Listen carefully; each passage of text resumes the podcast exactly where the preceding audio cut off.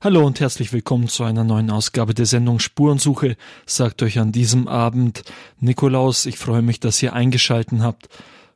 Vorletztes Wochenende fand in Auerbach ein Prayer Festival statt. Bei diesem Prayer Festival war auch Pater Paulus mit dabei und er hat da einen Talk gehalten und zwar zu dem Thema Beichte muss das sein. Diesen Talk haben wir für euch aufgezeichnet und ihr dürft euch nun auf die Worte von Pater Paulus freuen. Es geht ja um die Beichte und mal ganz ehrlich, die Hand hoch, wer liebt die Beichte? Wer kann nicht warten, auf die Beichte zu gehen? Ah ja, Schwestern, die Schwestern, ja, natürlich. Aber einige schon, einige siehste. Einige sind schon lange bei der Jugend 2000 und, äh, und die lernen die Liebe, die Beichte zu lieben. Ne? Und äh, einige junge Leute fragen sich, wie kann man denn die Beichte lieben? Das gibt's da gar nicht. Äh, es ist also ein sogenannter Canossa-Gang. Kennt vielleicht auch niemand von euch vom Geschichtsunterricht, aber äh, jedenfalls also ein, ein schwieriger Gang auf dem hohen Berg äh, und dann, wo man sich entschuldigen muss. Also das ist praktisch das höchste der Gefühle, äh, was wir eigentlich äh, lieben. Wir lieben uns zu entschuldigen natürlich und dann noch praktisch einen weiten Weg zurückzulegen. Und das ist eigentlich ein bisschen so ein Bild für die Beichte für viele. Aber die die Beichte lieben gelernt haben, wie die vielen von der Jugend 2000 und die Schwestern hier natürlich, das ist ihr Job, haben wir schon das gelernt, die Beichte zu lieben, weil eigentlich was ganz Tolles passiert. Und ich habe mittlerweile der Beichte ein paar Namen gegeben. Also äh, das Sakrament, das müssen wir alles erklären. Die katholische Kirche ist ja so schwierig zu verstehen. Wir haben ja diese ganzen Fremdwörter. Äh, und äh, waren gestern so einige Kinder hier, so zwölf Jahre, glaube ich, waren die von Firmengruppen. Und dann sind diese schwierigen Lesungen. Äh, ich habe mir gedacht, so äh, alleine schon Joel oder Prophet oder sowas, alles Fremdwörter, mit denen die praktisch, die werden bombardiert eine halbe Stunde mit Fremdwörtern. Ähm, das ist erstmal sehr, sehr schwierig, glaube ich. Und äh, neu getauft hat mal gesagt, ihr wisst gar nicht, wie kompliziert euer Glaube ist. Es sind nur von Engeln, von Sakramenten, von Propheten, äh, von Buße. Also das ist praktisch das, was man irgendwie in Fahrplänen liest oder sowas. Ne? Also vollkommen fremde Worte und äh, damit werfen wir durch die Gegend, aber wir wollen ein bisschen erklären, ähm, dass quasi das Sakrament der Beichte ist erstmal ein Sakrament, das heißt eine Berührung, äh, Jesus berührt uns. Hautnah, wir haben schon gehört, hautnah. Wie geht das? Unsichtbar, aber hautnah. Also, und ähm, das ist wieder mal so ein katholischer Glaube, äh, wir sind eigentlich verrückt, ja, wir, wir, wir glauben an unsichtbare Dinge und auch noch hautnah. Also, und, aber das Sakrament ist eine Berührung von Gott her und ich, äh, ich gehe quasi zu Jesus und lass mich berühren in den Sakrament. So, und das müssen wir noch alles erklären. Aber das Sakrament, das Beichte nenne ich ganz oft der Befreiung oder der Erleichterung oder des neuen Lebens oder das Sakrament von Ostern. Äh, oder äh, das Sakrament der Freude, weil nämlich da ganz viel Freude entsteht. Und vielleicht habt ihr das schon selbst erlebt. Man könnt, ihr könnt vielleicht auch selbst dem Sakrament der Beichte mal einen Namen geben. Äh, oder das Sakrament äh, kann man auch noch anders sehen, indem man sagt, also für mich ist die Beichte ist wie eine Dusche oder äh, ein Update auf meinen Harddrive so, das ist Frankfurter für mich. Also, oder ähm, ich äh, mein Zimmer aufräumen. Oder da, die Beichte ist wie eine Umarmung. Also, also man, dass man praktisch das mal selbst sich er, erklärt eigentlich, was das, das Sakrament ist. Und dass wir immer mehr uns dafür interessieren, eigentlich, was das mit uns macht. So, und ich habe zu meiner eigenen Erklärung natürlich äh, von, der, von, von der Beichte als Dusche zum Beispiel, äh, das vielleicht für uns noch ein bisschen zu verständlich, dass wir quasi ein Bad nehmen oder ein Bad nennt man nicht mehr, glaube ich. Also jedenfalls, äh, dass man sich schon darauf freut, jetzt brauche ich aber eine Dusche. Manchmal sagen das die Leute auch, ich gehe duschen. Und wir Brüder sagen dann, also wir, wir, haben, wir, sind, ein bisschen, wir sind ein bisschen, darf ich mal sagen, sarkastisch. Ne? Äh, und dann sagen wir bitte. Ne? Also weil es eigentlich braucht man das nicht wissen, ne? aber so, also vielleicht habt ihr, kennt ihr auch jemanden, also ich gehe jetzt mal duschen oder sowas, ne? und dann, okay, kann man sagen, danke für, für Nächstenliebe. Ne? So, und ähm, das ist aber praktisch eine wichtige Sache, dass wir wieder, warum gehen wir duschen? Damit wir uns wieder wohlfühlen, damit wir wieder gut riechen oder sowas, ja. Aber die, die Beichte ist auch sowas, dass man wieder sehen kann. So manchmal, äh, ich wollte schon eine mitnehmen, aber ich, ich habe keine gefunden. ich, in meinem Auto ähm, habe ich normalerweise eine Sonnenbrille. Und ähm, manchmal laufen wir mit einer Sonnenbrille durch die Gegend, mit dunklen Sonnenbrille, nicht nur am helllichten Tag, sondern auch im Dunkeln, dass wir eben nichts sehen. Und dann ist eben alles dunkel und negativ um uns herum. So, und dann, deswegen brauchen wir eine Beichte, damit wir wieder klar sehen, damit wir wieder sehend werden, weil wir nämlich blind geboren werden. Vielleicht äh, erinnert ihr euch oder habt ihr Geschwister oder äh, ihr kennt Leute, die ein Baby haben. Und so ein neugeborenes Baby ist nämlich eigentlich blind. So, äh, das sieht erstmal nur irgendwas Verschwommenes, hat man mir gesagt. Also ich weiß nicht genau. Also jedenfalls ähm, und es ist eben auch hilflos. Das wissen wir. Ein Baby ist hilflos. Also es braucht ganz viel Hilfe, es kann nichts sehen äh, und genauso werden wir geboren. Und das ist eigentlich unser Zustand, den wir haben, blind und hilflos.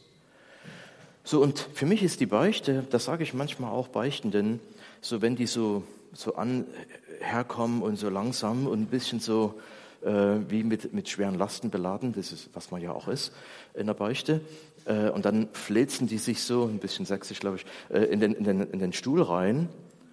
Und dann müssen sie erstmal sagen, also, Pater, ich muss erstmal ankommen. Ich muss erstmal ankommen. Ne? Ich weiß gar nicht, wie das geht und so weiter. Und dann erkläre ich eben, naja, Beichte ist auch, wo man Jesus sagen darf oder überhaupt sagen darf, ich schaffe es nicht alleine. Ich brauche Hilfe. Ist ein wunderbares Sakrament, eine Einrichtung, eine Institution ist auch in Frankfurt, äh, äh, für, ähm, für unser Leben, dass wir wirklich sagen können, ich bin hilflos, ich bin blind, das ist eigentlich mein Ist-Zustand. Genauso bin ich. So in unserer Gesellschaft, wir müssen funktionieren. Vielleicht habt ihr das auch schon kapiert. Äh, ich wäre nur geliebt, wenn ich funktioniere. Oder so einen Eindruck macht es auf mich vielleicht. Ich, ich muss gute Leistungen bringen, äh, ich muss äh, gut dastehen und dann muss ich mich vielleicht besser verkaufen, als ich überhaupt bin. Also ich muss ein bisschen lügen vielleicht, das wird regelrecht, man wird da regelrecht trainiert da drin, ähm, dass man irgendwie ein Foto abgibt bei der Bewerbung, äh, was, wo man wirklich älter aussieht oder klüger aussieht oder sowas.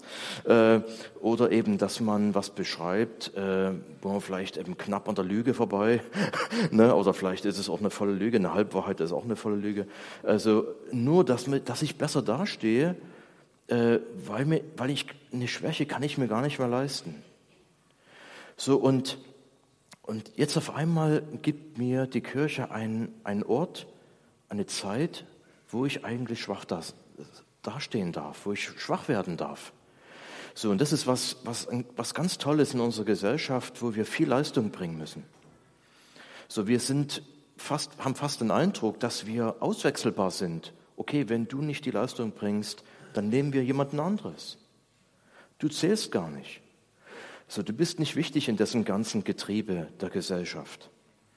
So, und, äh, und viele haben damit ganz, ganz große Probleme, auch, auch das ist auch richtig so. Man soll dann noch viel mehr Probleme damit haben. Ne? So, aber äh, in der Beichte bei Gott dürfen wir kommen, wie wir sind. Also ich bin blind, ich bin Versager, ich habe Fehler gemacht. So und viele sagen, ja, die katholische Kirche ist wirklich also von vorgestern, erst nicht, nicht mehr von gestern, schon von vorgestern. Und äh, oft wäre ich angesprochen, ey, Mittelaltermarkt irgendwo hier. Und mittlerweile schieße ich zurück, sage ich, also Mittelalter, da hat es noch funktioniert. also ich liebe das Mittelalter. Ne? Äh, da, ging es uns noch gut. Ja. Also, äh, und jedenfalls, äh, wird man in so eine Ecke reingesteckt. Und wir haben eigentlich eine ganz, ganz wichtige Botschaft. Und mal ganz ehrlich, es sind fast zwei Milliarden Menschen weltweit, also es ist praktisch fast ein Drittel, die zur Beichte gehen oder zur Beichte gehen sollten. Also es ist interessant, wir sind überhaupt keine Minderheit, wir sind eigentlich die Mehrheit. Man müsste fast den anderen Leuten sagen, so ich mal zur Beichte gegangen, warum nicht? also, und ähm, ist gar keine schlechte Idee, ne? mal ein bisschen herausfordern, äh, weil ich denke mir, weil eigentlich die anderen Leute haben ein Problem. So, es sieht immer so aus, als hätten wir das Problem, aber es ist genau andersrum, weil wir eigentlich eine ganz große Trumpfkarte haben, wir haben einen ganz großen Schatz. So, und ich wollte mal äh, ein bisschen weiter ausholen. Ich habe schon gesagt, das Sakrament müsste man erklären, aber jetzt müsste man mal überhaupt ähm, zum Beispiel Schuldgefühle erklären. Viele sagen, also die Kirche gibt euch Schuldgefühle. Ihr hört die Sendung mittendrin hier beim Abend der Jugend auf Radio Horeb heute mit einem Impuls zur Beichte von Pater Paulus, der zu den Franziskanern der Erneuerung gehört. Wir machen jetzt eine kurze Pause für einen Song. Hier ist für euch das Lied Reinige mein Herz.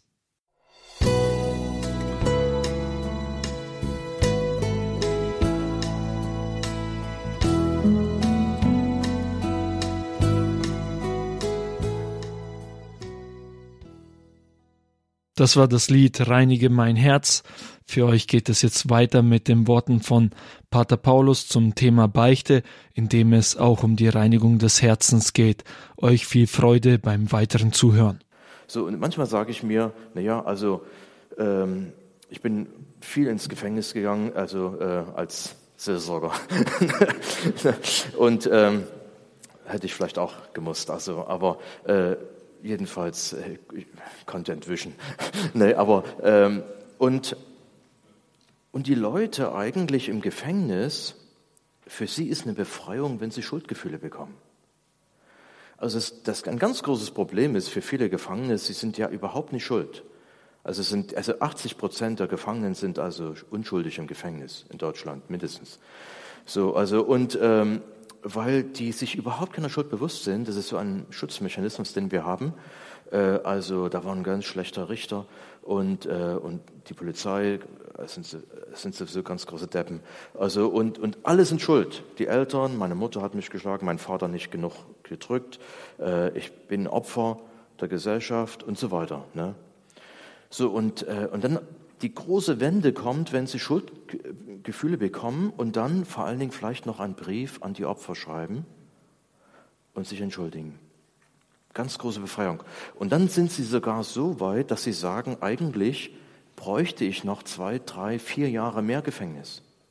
Das ist ganz verrückt, äh, weil sie merken, ich muss eigentlich noch Buße tun. Ich, es braucht eine Wiedergutmachung in meinem Leben. Also da ist eine viel ja, eine viel Dunkelheit oder, oder viel Hilflosigkeit in unserer Gesellschaft, damit umzugehen. Aber das ist nicht neu. Äh, zum Beispiel viele Urvölker, auch die deutschen Völker, germanischen Stämme, wie man gesagt hat, oder eben überhaupt die ganze Menschheit, wenn man mal ein bisschen weitergeht, der Höhlenmensch, der, äh, äh, der Ohrmensch und so weiter, wenn man da überhaupt sich damit beschäftigt, ist ganz interessant. Ähm, die haben immer sich um Sühne bemüht. Ganz verrückt, also sie haben immer Opfer gebracht, irgendwelche Opfer. Ähm, auch wenn sie ganz verrückte Sachen gemacht haben, äh, Tiere geschlachtet oder manchmal haben sie dann ein junges Mädchen einen Cliff runtergeschubst, ja, Beispiel in Irland wurde das gemacht. Also ich habe mal gesagt, äh, vielleicht hätte man versuchen müssen, den stärksten Krieger herunterzuschubsen. Ne? Also so als Opfer, Sühneopfer, ne? Aber man nimmt eben dann so ein kleines Mädchen oder sowas, ne? Das finde ich erstmal total mutig, ne? Also, was ist denn das für ein Opfer, ne? Also, aber wurde, wurde gemacht. Also die Männer sind schon immer ein bisschen komisch, ne? Äh, feige, ne? Auf Deutsch. Und äh, jedenfalls ist es eben so, ähm, hat in vielerlei Weise versucht, ein Opfer zu bringen, wieder irgendwas gut zu machen, ne? So und und das ist äh, eigentlich so geblieben. Die Leute bringen auch heute Opfer. Also wenn die in irgendein esoterisches Wochenende gehen oder die bezahlen Hunderte, Tausende. Also manchmal frage ich mich, äh, wir sind viel zu billig, die katholische Kirche, oder? also was man kostenlos kriegt, das taugt nichts, ne? Oder sowas sagt man, ne? Also so, ich denke mir eben, apropos Spende, habt ihr schon gespendet? Kommt zum Schluss die Rechnung, ne? So, aber, äh, und, und Jesus kommt und ist unser Sühneopfer. Das sind alles fremde Wörter, Opfer, Sühne. So, aber eben, wir wissen das ein bisschen von, vom, vom Geld her.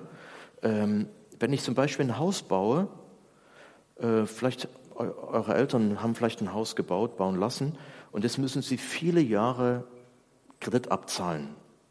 Also ist ein, ein schönes Wort für Schulden. Ne, so, also sie haben praktisch Schulden und das geht teilweise 20, 30 Jahre müssen sie abzahlen oder sowas. Kommt darauf an, äh, wie reich die immer war. Ne, und, äh, und dann praktisch, äh, und dann haben sie Schulden und das ist nicht einfach zu leben mit solchen Schulden. Äh, und ich muss mal sagen, zum Beispiel in den USA, ich bin jetzt eben, wie schon gesagt, erst hergekommen, da hatte ich genau dieses Gespräch geführt, dass viele Schüler in eurem Alter, junge Leute, die haben teilweise 80.000, 70.000, 50.000, 100.000 Schulden. Also es ist eins zu eins. Und, äh, also, wie man sagen, stellt euch mal vor, ihr habt 50.000, 70.000, 80.000 Euro Schulden und ihr seid 22 Jahre alt. Also es ist eine, eine Riesenlast und zum Beispiel jetzt eben, nicht, dass es euch betreffen würde, aber viele junge Leute vielleicht, die wollen ins Kloster gehen und die können gar nicht ins Kloster gehen, weil die haben 80.000, 50.000 Schulden. So, sie müssen jetzt jemanden suchen, der für sie die Schulden bezahlt. So, oder selbst wenn jemand heiraten möchte, die sind jetzt die Jungen verliebt, ja, und jetzt sage jetzt geht's los. Hey, wie viele Schulden hast denn du? so, äh, ich bin eine gute Partie, ich habe ich hab nur 30.000 Schulden. So, naja, und, und also so fast verrückt, ja. Und dann gehen die, dann wollen die heiraten, halten Händchen und gehen vielleicht zum Pastor oder zum Pfarrer und der sagt, ähm, okay, erste Frage, wie viele Schulden habt ihr? also könnt ihr euch das überhaupt leisten? Wie geht's denn weiter in eurem Leben? Also das ist eine, eine gewisse Unfreiheit, die da tief drinne steckt und auch eine Traurigkeit. Und deswegen brauchen die US-Amerikaner jedes Wochenende eine Party, weil die, das Partyland, ne? weil die eben äh, höchstwahrscheinlich sich die Kugel geben würden, wenn die darüber nachdenken, wie viel Schulden die haben. Also so, oder wo die Reise hingeht. Jedenfalls, ähm, und dann suchen sie jemanden, es gibt eben auch wirklich gute Leute, die sagen, okay, ich investiere in dich. Du bist äh, jemand, der Pläne hat in seinem Leben äh, und ich bezahle deine Schulden, damit du heiraten kannst, damit du ins Kloster gehen kannst. Das ist ganz realistisch. Also, also kein Druck. Stell dir mal vor, jetzt hat ein Novize oder sowas, sagt, okay, ich glaube, das ist nichts für mich. also, was mache ich jetzt? Ne? Aber jemand hat für mich Sühne geleistet. Und das ist passé, das ist vorbei. So, jetzt müsst ihr euch mal vorstellen, genau das hat Jesus gemacht. Ich habe Schuld auf mich geladen und das heißt eben auch, wir sagen von der, von der Erbsünde, also wir haben das regelrecht in die Wiege gelegt bekommen und weil die ersten Versager waren, war Adam. So und da sprechen wir von der Erbsünde. Der erste, der weggelaufen ist, kann man sagen. So, und, äh, und wir sind alle auf der Flucht, so, im, im übertragenen Sinn. So, und jetzt kommt Jesus und er bezahlt meine Schuld, meine Sünde. Am Kreuz. Deswegen haben wir ein Kreuz überall. Kreuz ist nicht, nicht ein Folterinstrument, ist für uns ein Zeichen der Liebe. Jemand liebt mich so sehr, dass er wirklich für mich leidet und ein Opfer bringt. Das Opfer schlechthin. Deswegen ist die Beichte was ganz, ganz Tolles. Ich hole mir praktisch ja, mit meinem Schuldschein eine Unterschrift ab und, und, und alles ist durchgestrichen. Ich, ich wäre befreit. Deswegen spricht man von einer Dusche oder äh, von diesen ganzen, von diesen ganzen Bildern. Äh, mir werden die Ketten zerbrochen, äh, ein Filmriss, ja, ich kann wieder neu beginnen oder ich renne durch, eine, durch die Ziellinie, bei der Beichte und ich darf wieder ganz neu beginnen. Selbst Gott vergisst die Sünden, die ich gebeichtet habe. Viele Mystiker haben das gesagt. Wir können uns darauf verlassen. Das, Gott total blank ist, okay, wir werden wieder wie ein Kind. Die Seele ist wieder ganz, ganz weiß. Ich kann wieder ganz neu drauf schreiben. Das war bei der heutigen Sendung mittendrin für euch Pater Paulus von den Franziskanern der Erneuerung, der in Auerbach beim Prayer Festival einen Talk gehalten hat zum Thema Beichte muss das sein. Wie diese Worte weitergehen und was er noch zu diesem Thema zu sagen hat, könnt ihr am nächsten Montag in der Sendung mittendrin erfahren.